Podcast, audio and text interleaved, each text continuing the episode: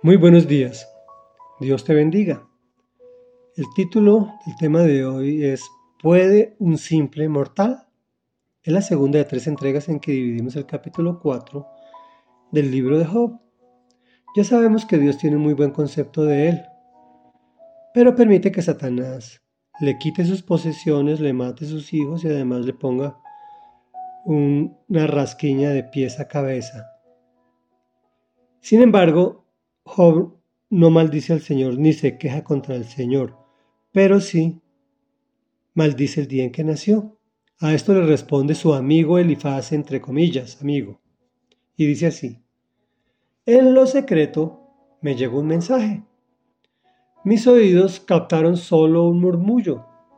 Entre inquietantes visiones nocturnas, cuando cae sobre los hombres un sueño profundo, me hallé presa del miedo y del temblor. Mi esqueleto entero se sacudía.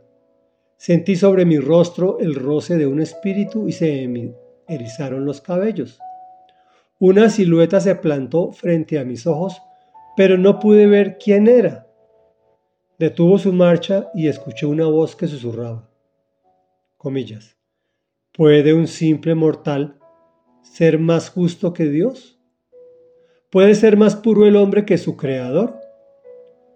Pues si Dios no confía en sus propios siervos y aún a sus ángeles acusa de cometer errores, cuánto más a los que habitan en casas de barro, cimentadas sobre el polvo y expuestos a ser aplastados como polilla. Comentario. Este libro poético, con interesantes enseñanzas, del cual personalmente puedo apreciar a un amigo, entre comillas, con envidia y aprovecha la oportunidad para ofender a Job. O montó toda una película, o si se le apareció un ángel caído que le entregó un mensaje con todo y visiones. Fue terrible pues se llenó de miedo. Todo esto lo utilizó para echarle en cara al justo Job, como lo llamó Dios. ¿Puede un simple mortal ser más justo que Dios? ¿Puede ser más puro el hombre que su creador? La realidad es que estas no, era, no eran preguntas para el patriarca, quien sí la tenía clara, sino que fueron formuladas para los que leemos el libro, es decir, para ti y para mí.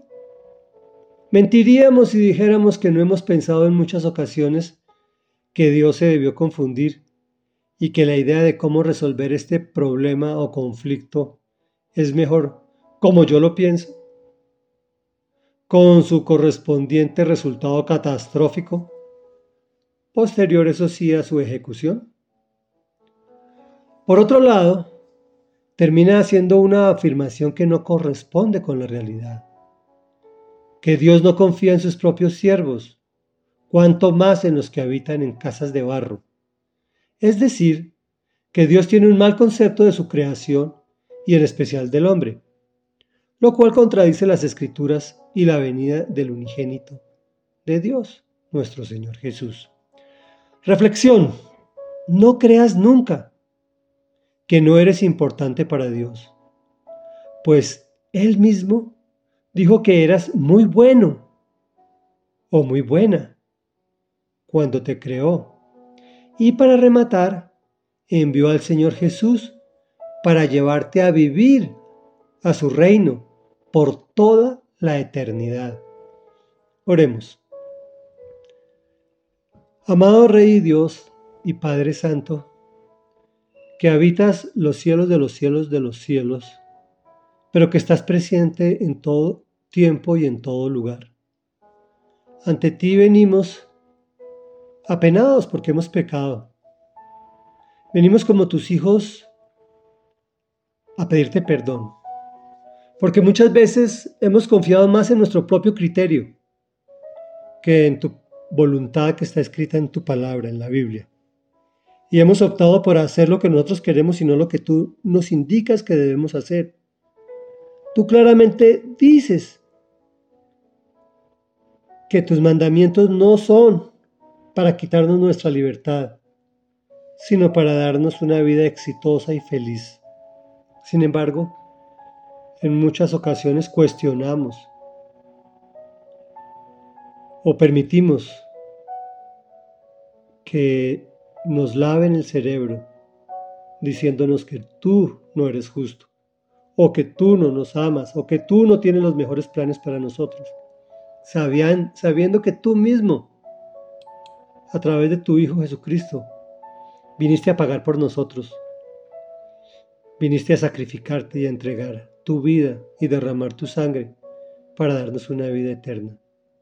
Y es en el nombre de quien derramó la sangre para que yo pudiera vivir a tu lado por la eternidad por el cual estamos orando. Amén y amén.